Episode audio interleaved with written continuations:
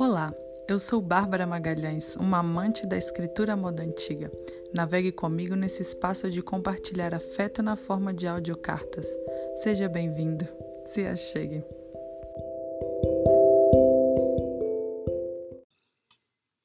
Carrondel Maipo, 28 de fevereiro de 2021.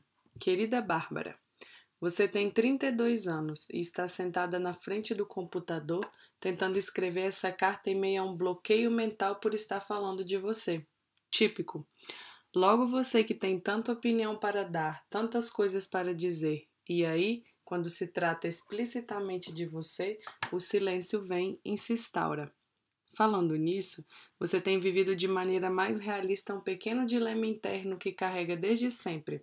Você ama um anonimato, essa coisa de sumir de vez em quando, de que as pessoas não saibam exatamente o que você está fazendo.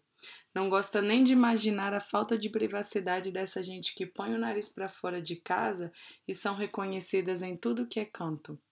Mas você também morre de vontade de brilhar, não de ser famosa, de fazer a diferença no mundo, ou então de ser reconhecida pelo que faz.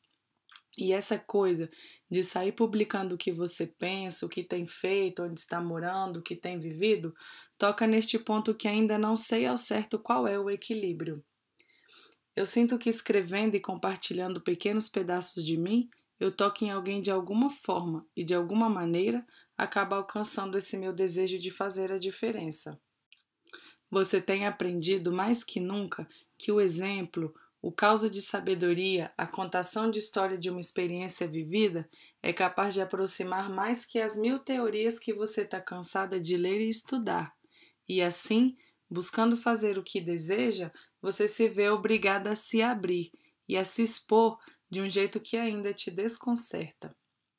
Eu sei que toda essa preocupação se resolve na palavra equilíbrio, mas não é à toa que a gente passa toda uma vida nessa corda bamba. Então, você fica aí, experimentando com as mais diversas coisas, encontrar um jeito de encaixar essa peça no seu quebra-cabeça. Quer saber outra coisa que é sua? Inventar e fazer caber na sua vida compromissos não tão importantes assim. Metas e desafios pessoais que não são prioridades e que talvez por isso sejam cumpridas com ainda mais rigor. Agora você está aqui, atrasada nesse compromisso pessoal de escrever, gravar e publicar uma carta por semana, com responsabilidades mais imperativas para fazer, como, por exemplo, terminar o tal do texto para a qualificação do doutorado, ou ir acalentar o esperneio que seu filho faz nesse exato momento. Ah, você tem um filho de dois anos com apenas 32. Embora você ame de paixão o rebento, embora você daria sua vida por ele, ainda é frequente se pegar pensando, principalmente enquanto toma um banho bem quentinho, como você adora sua própria companhia. E como ficar pelo menos uma parte do dia sozinha é necessário e apreciado para você. Mesmo que em esses raros momentos de glória você não saiba muito bem o que fazer com todo esse seu tempo. Tempo é uma das suas obsessões de agora o que faz com que você se encontre neste momento em mais uma decisões das grandes. Manda ou não manda o menino para o jardim?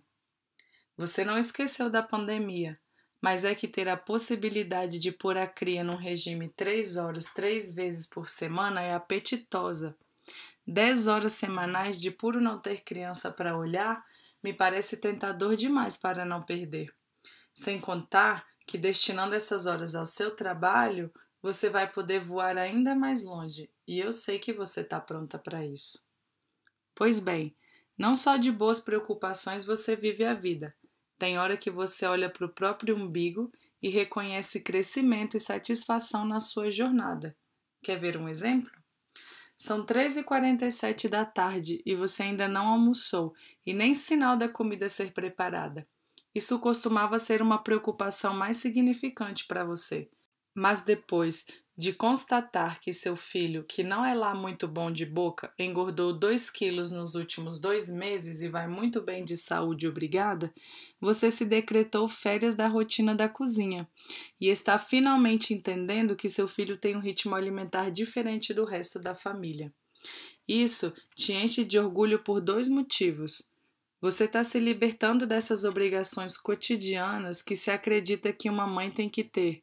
E, ao mesmo tempo, na marra, mesmo você não sendo a mãe típica modelo ideal, você também vai muito bem, obrigada. E é se relaxando da obrigação da perfeição que você tem feito muito melhor, cada vez mais. Ser leve na vida, neste mundo rápido e louco, não é tarefa fácil. E da mesma maneira que você tem aprendido a dizer muitos nãos, os seus sims estão cada vez mais deliciosos. Fazem três dias que vocês foram acampar pela primeira vez em família, um programa que surgiu de um convite na tarde deste mesmo dia. De topar uma oportunidade ligeira de um desejo não botado em prática por preguiça. Vocês juntaram as tralhas às oito da noite e às oito e quarenta estavam estacionados na beira de um riacho plano, a sete quilômetros de casa, pronto para armar uma barraca, acender uma fogueira e só admirar a luz da lua quase cheia no reflexo da água. Este dia, seu filho jantou arroz e feijão e legumes, esquentados no micro-ondas de casa, mantido quente num terminho devorado à luz da fogueira. Ele estava no seu colo e você sentada num banquinho feito de pedra. Fotografou com a memória essa cena que encheu seu coração de alegria. Estamos jantando à luz do fogo e da lua, no nosso primeiro acampamento, inventado nas últimas três horas anteriores. Se isso não é saber dizer um bom sim, eu não sei o que é. Além do fato de haver realizado mais um capricho da família, o fato de ter topado um convite aos 45 do segundo tempo te deixa contente significa que você segue a Tina, com disposição de encarar uma nova aventura, mesmo com um filho debaixo do braço, que alcançou estabilidade suficiente para conseguir dar o louco e ainda assim manter o ritmo que é conviver com um ser humano de apenas dois anos. Sua coragem e força permanecem independentes. Esta é você. E mesmo que seus ombros, pescoço e cervical se encontrem sempre doloridos e enrijecidos, os dias têm passado cheios de descontração e possibilidades de encantamento. É certo que você é cada vez mais adulta e às vezes excessivamente responsável, mas não dá para negar que agora surge um leve sorriso no canto da sua boca.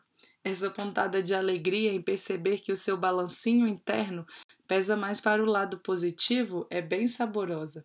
Você não está plenamente satisfeita com seu corpo e sua aparência de agora, mas sabe que para fazer as pazes com o espelho é preciso primeiro dar uma ajeitada no que você tem por dentro. E você está tentando, e é isso que importa.